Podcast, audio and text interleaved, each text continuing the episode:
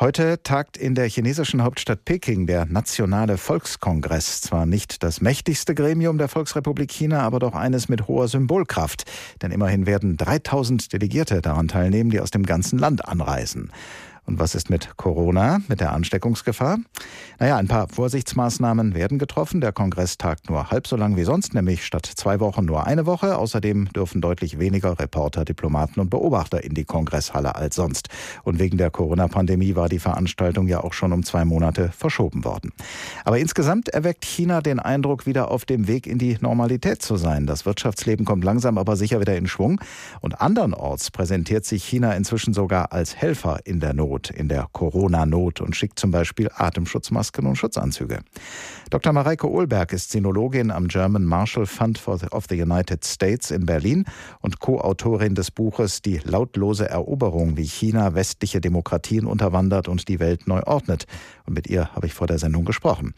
Frau Ohlberg, Hilfslieferungen auf der einen Seite, aber auf der anderen Seite macht China auch weiterhin durch weniger erfreuliche Nachrichten von sich reden. Das sind die Berichte über Umerziehungslager für die Volksgruppe der Uiguren, Berichte über einen Staat, der seine Bevölkerung immer stärker überwacht und auch die Erinnerung daran, dass die chinesischen Behörden das Ausmaß der Corona-Infektionen anfangs vertuscht haben. Wie stehen die Chancen der chinesischen Regierung, all das mit Hilfspaketen vergessen zu machen? Also was wir gesehen hatten, war, als die Krise in China war, als es in Wuhan, in der Stadt, wo es ausgebrochen ist, ursprünglich ähm, so schlimm daherging, haben viele europäische Regierungen aber auch international auf der ganzen Welt Regierungen relativ still und schnell Hilfspakete mit Ausrüstung nach China geschickt. Äh, man hat sich da auch nicht groß mit gebrüstet, hat einfach gesagt, es war klar, das wird gemacht. So, jetzt ist es, jetzt gibt es auf der Welt weltweit eine Knappheit an Schutzausrüstung.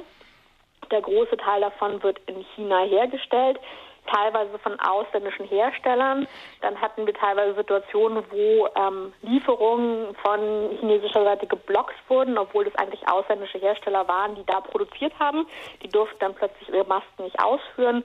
Die chinesische Regierung hat die Kontrolle über die Schutzausrüstung, ähm, den Export übernommen und nutzt es teilweise doch sehr aus und das auch zur Verärgerung von anderen Regierungen. Also dass man zum Beispiel möchte, dass man sich öffentlich immer bedankt.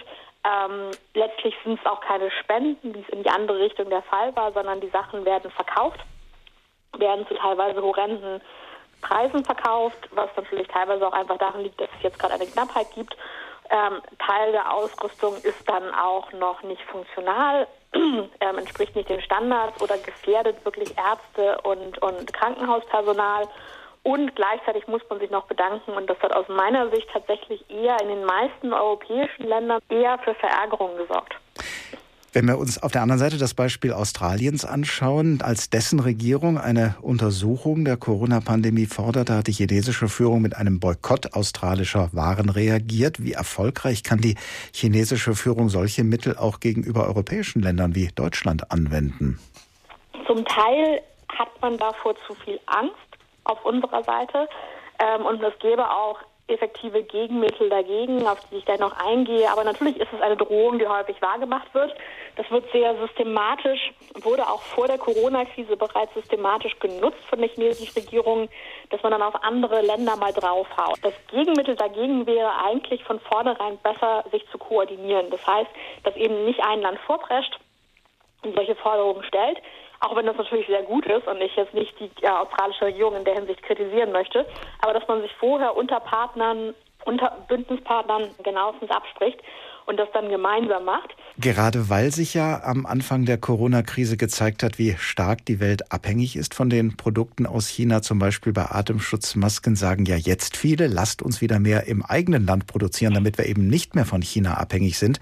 Könnte das über kurz oder lang einen Rückschlag bedeuten für den Machtanspruch Chinas in der Wirtschaft? Ich sehe diesen Trend. Ich denke nicht, dass hier sämtliche Produktion von China abwandern wird. Das ist, das ist sehr schwierig umzusetzen. Ich denke schon, dass man gerade bei wirklich essentiellen Sachen wie medizinische Schutzausrüstung gut beraten wäre, entweder einen Teil tatsächlich wieder hier zu produzieren oder zumindest das zu diversifizieren, also dass man nicht nur in einem Land produziert, sondern auch noch in andere Länder geht, jetzt in Indien, Vietnam, gibt da diverse Kandidaten, sowohl für diese Schutzausrüstung als auch generell, was Produktion angeht, wären wir, glaube ich, wirklich gut beraten, das wieder etwas breiter aufzustellen, um die Abhängigkeit von einem einzigen Land graduell zu reduzieren. Da muss nicht alles abgezogen werden, aber man muss wirklich diesen Ansatz überdenken und dann hat das natürlich den positiven Nebeneffekt, dass man gleichzeitig viel weniger abhängig ist von Drohungen von einem einzelnen Land.